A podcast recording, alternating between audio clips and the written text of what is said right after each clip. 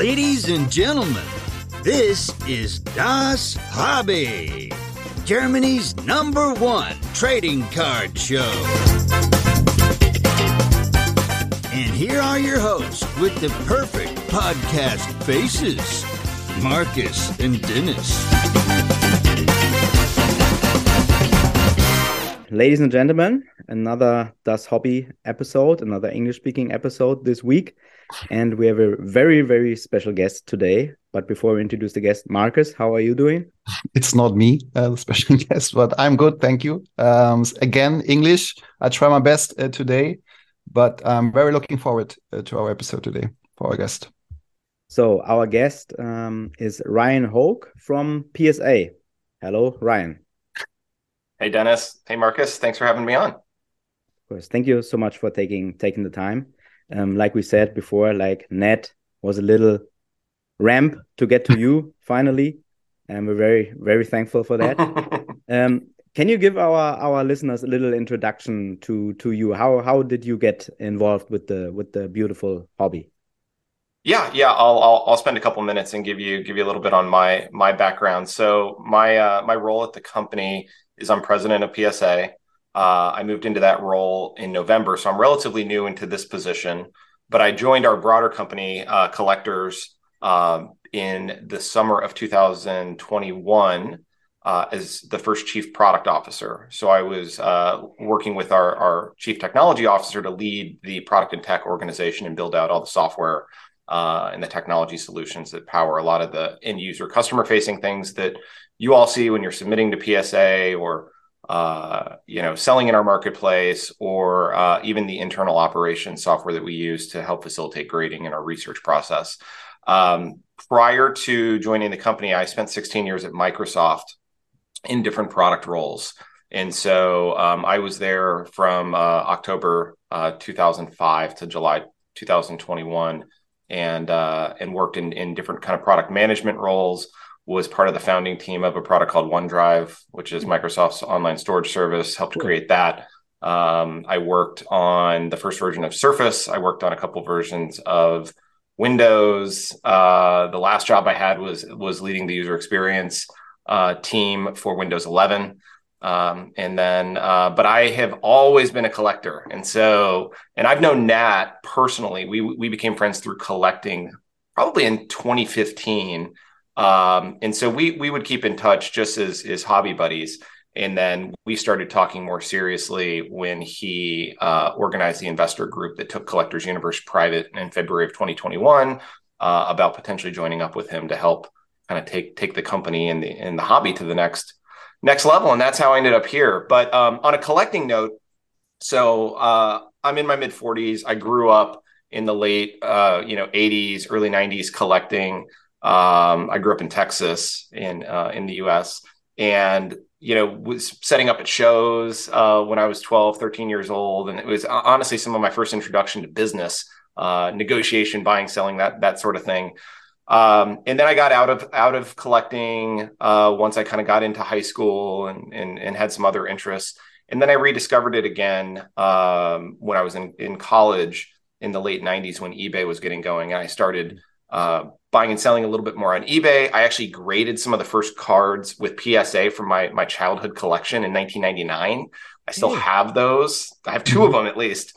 Um, one is a 1986 Donruss Jose Canseco. It's a PSA 8. Mm-hmm and the other is a, a 1989 Ken Griffey Jr. Upper Deck. It's a PSA 9. Um, and then I started working. And so then I got out of it again. And then when my oldest daughter was born in 2011, I rediscovered the hobby and I've been hooked, you know, ever since. And so I collect all sorts of things, uh, most mostly sports related, but I, I have stuff across all the sports. I probably have a propensity for vintage baseball. That's kind of the, area that I like. I like most, but I've started collecting some uh, soccer uh, cards the last couple years, especially vintage soccer, which is kind of fun. Um, mm-hmm. but I love it. In a, in a, in a, you know, fun part of the job is every time I'm in the office, I get to see such amazing items that come through the building. It's so cool. So cool. Isn't it hard also to see it come through the building and not stay there? oh, I know. Well, some, sometimes we, you know, those extra special items, we definitely scrutinize a bit more and have more eyes on it. So I, I get to put my eyes on the those those really special items. That's smart. And I saw in, in your history that you in 2015 uh, you created an app called Elite Cards too. Oh yeah, yeah. Um, well, yeah. This this tells you how how how kind of nuts I am. So when I got back into uh in, into collecting, I I found that there wasn't a really good kind of pricing and research tool available. Um, you had eBay completed sales, and I would and I would look there, but I, I, I thought there could be a better solution. I thought there could be a solution that was mobile friendly that would work great on your iPhone um, or your or your Android phone. And so I designed and built this this product. I called it Elite Card Prices, and uh, basically what it would do is it would log sales data from some private auction houses and eBay, and you could just search, and it had a very simple interface where you get certain access for free, and then you'd have to pay a subscription. Um, but I self funded that whole thing and ran it for several years. Um, we had people sign up. It wasn't a, a, huge success, but one thing that was interesting when I did that, actually, um, a couple years after I started development of that PSA ended up shipping a feature called auction prices realized, which mm-hmm. was almost identical to what I had kind of kind of put out there to do. And so I actually loved seeing that the industry leader in grading did something similar and gave it all away for free. And so I ended up winding down uh, that offering, but it was really a precursor to things like uh, you know Card Ladder, which which is under under our umbrella. Um, obviously, Card Ladder team has taken it to a whole nother level. I was barely scratching the surface, but it just showed that I was trying to kind of blend my my tech background with my passion for this this okay. this hobby where I, I, I thought there was a gap. Very nice. Yeah, that was a good start. If you mentioned card ladder, I'm using this uh, all day. It's very perfect. And if you said you, it was uh, the start when you said you created that app was when when was it? 2015. Yeah, and that's that's awesome. How is it developed yeah. today? Yeah, yeah, yeah, yeah. No, so no, Card Ladder is great. I use Card Ladder all the time. Uh, if not every day, definitely multiple times a week. I'm in Card Ladder. Yeah. So and and you just mentioned now you're, you're at PSA, the the leading company for all things grading, and um, now you guys are making uh, like for us here in Europe uh, a big big move that should make all our lives easier. So can you tell us a little about that? We're we're very honored that you that you're going to announce this here on the on the podcast. Yeah, so I don't know exactly when the podcast is airing, but when you want it to air. okay, well, well, on uh, on March seventh, we are announcing uh, a partnership with Dave and Adams, um, which is one of the larger uh, online and brick and mortar retailers of of unopened product um, in the U.S. and they also have European presence, and they have a new brick and mortar location in the Netherlands that we are we have partnered with them to kind of designate as the first official um, PSA European Submission Center. And so what this means is there's going to be a very easy way for customers to go into the store. We have trained the Dave and Adams uh, employees. We've actually had PSA employees over there the last month or so working with the team to educate them and train them on how to take in submissions. Customers don't have to worry anymore about shipping stuff to the US. They can drop off directly at Dave and Adams, get that submission created opt to have the items shipped back to them or shipped back to the retail store that they can pick up in person um, with pricing very in line with what we have advertised in the in the us um, and so we're really excited about this. I think that there's um, especially for new collectors there's there's always a sense of of, of fear or anxiety on I, I, have to send my items uh, you know to some black box and i don't know if they're going to get there safely this, we have a trusted partner that's got that retail presence that you can walk in and interface directly with them. So we think that this will hopefully lower uh, some of those those fears and concerns, and um, and we're excited to see the growth potential. Dave and Adams' team has been great, um, and so yeah, we're pumped to see this thing launch.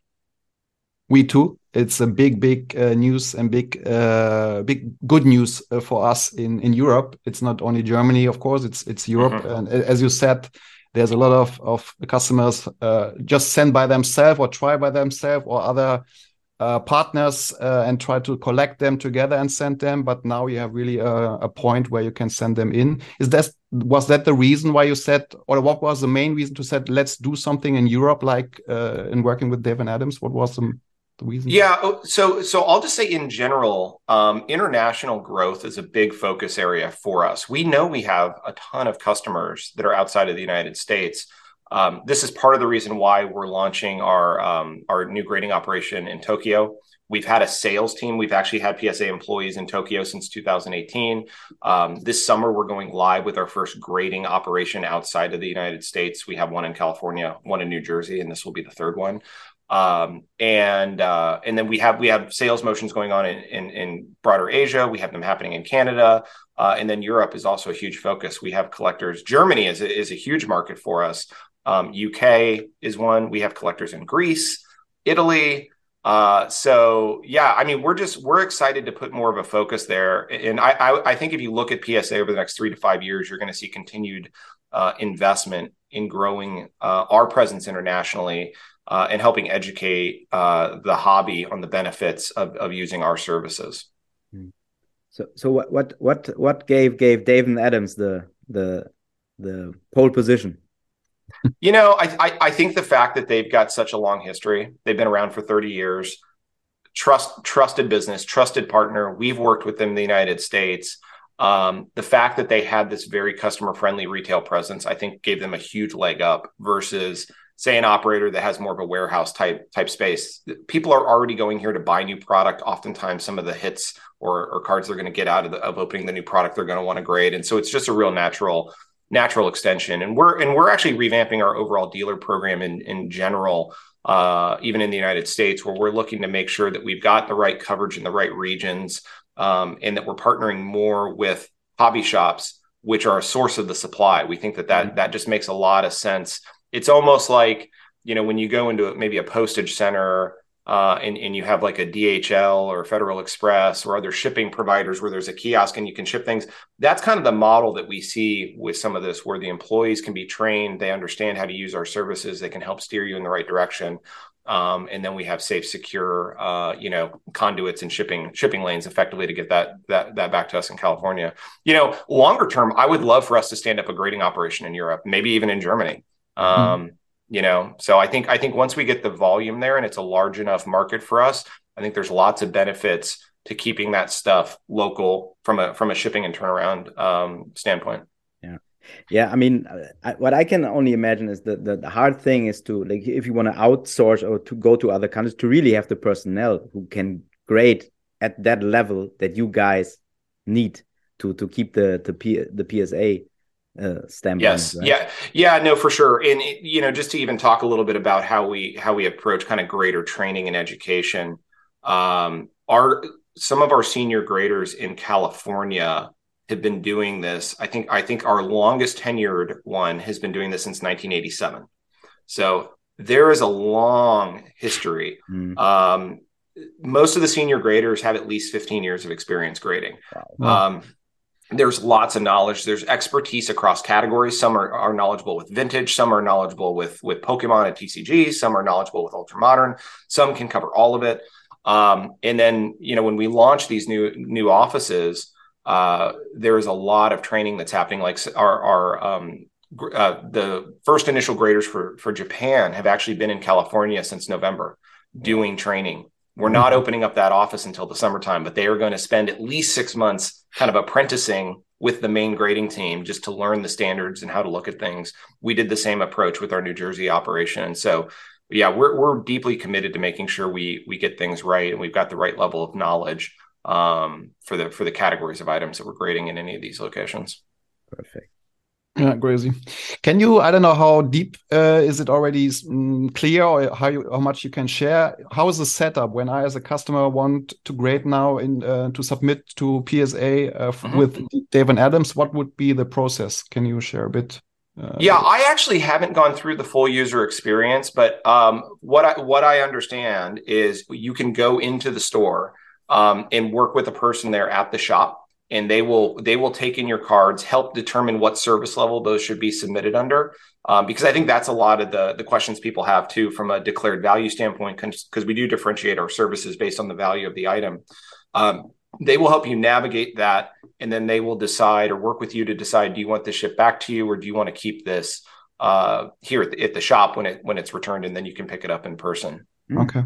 Okay I, that, that's that's very good because uh, insurance is always one one of those concerns that people have when you send something out. So is it insured? Uh, is it not insured? Like what if it gets lost in the mail and everything? And that's all off the table. Yes, that's all taken care of here. Okay, yeah, that's yeah. perfect it was a big issue because as a private customer, it's not easy to get an insurance. You get until a limit uh, euro uh, limit, but not yep. so big. Uh, but now that would be uh, feeling better if you sent. Yeah, no, we we recognized a lot of the friction there the in concerns that people had, and really wanted to come up with a solution with Dave and Adams that helps address that uh, to alleviate those concerns, to make it easy, and so that that you have peace of mind when you're when you're submitting with us. Yeah, Great. it's like I, I am very sure that the community over here is so thankful for for this move because that also shows us and we we had that little conversation with Ned too that it shows us that the European market market is valued by you guys over there and it really is. I that's that's that's so good to see like for us over here. Yeah no we're we're we're super excited about it. I mean we even know we have a we have a decent view into the in, into the types of cards that are are collected over in Europe. I mean, NBA basketball is is is huge. Mm-hmm. Uh, TCG is huge. Soccer and F1 are growing, mm-hmm. um, and so maybe a little bit less on baseball and American football, but I mean, baseball is. I think it's that that will always be an issue. It's not on TV here. It's not. Yeah. You you cannot see it. It doesn't have the history. Kids are not playing it in school so right. it's just not it's not it. But American football is actually yeah. really growing, growing, growing. The NFL is having games over. Oh, they're here. playing games in Germany now, right? Yeah, yes. yeah. So yeah, I think that's that's going good.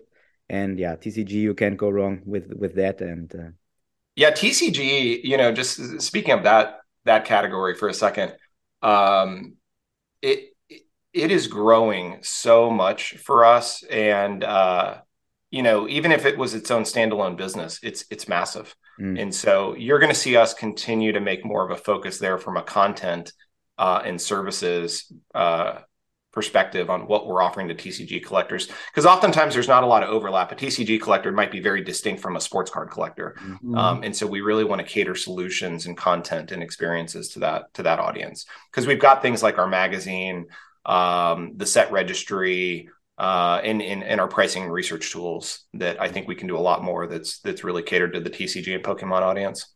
Yeah, man, I I love it. I love it really. It's thank fun. You so much. Thank you so much for for for making that that move, and uh, thank you so much for for sharing with us too.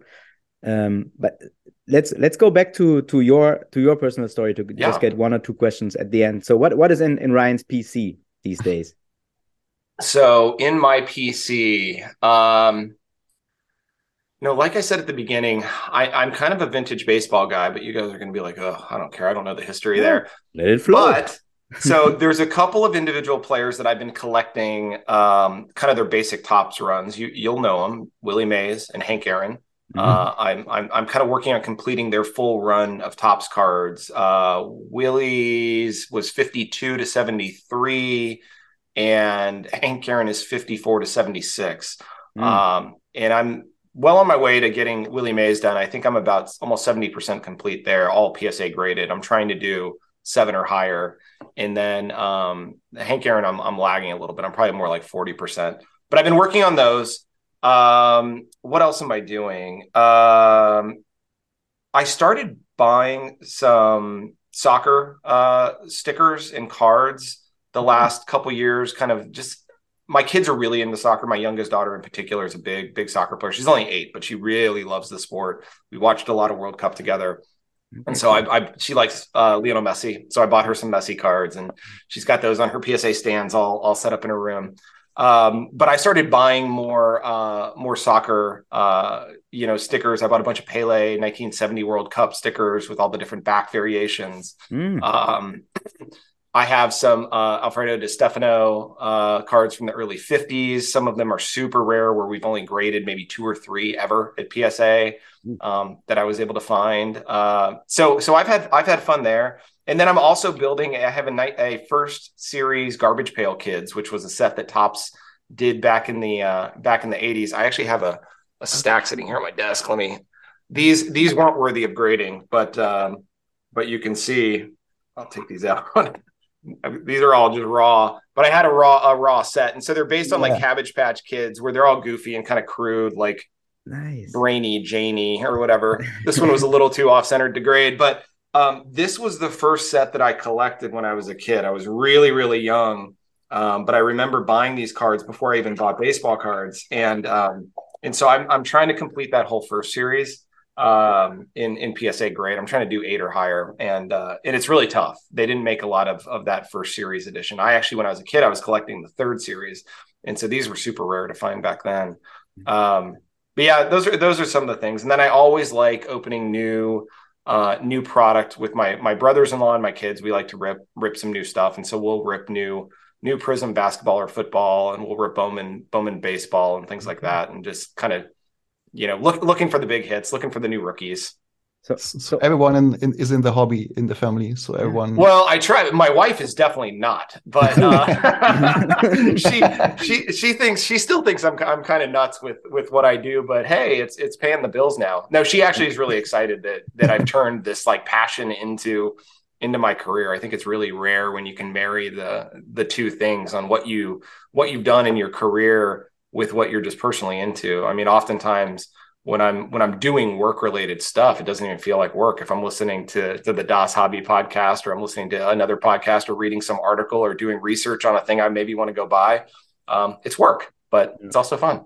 Mm.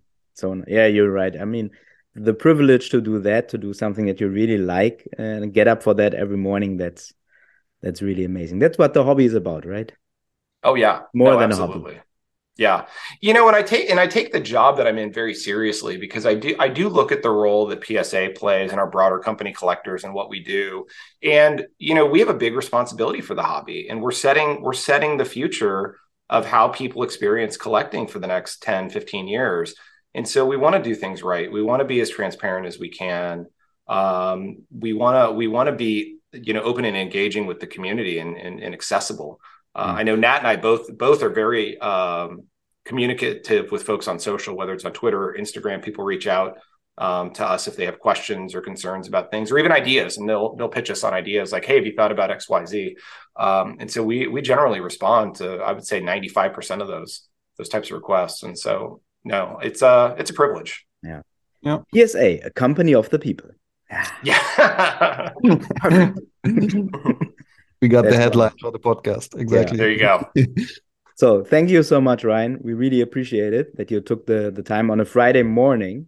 Um, oh, fr yeah, Friday morning. Yeah, net net Yeah. was a Monday morning even. So I don't want to know what what was going on there in the background. but really, thank you so much, Yeah, thanks. Thanks for for having me, guys. and have have a have a good good good time over there. All right, thanks. Thank you. Thank Bye. you. Bye.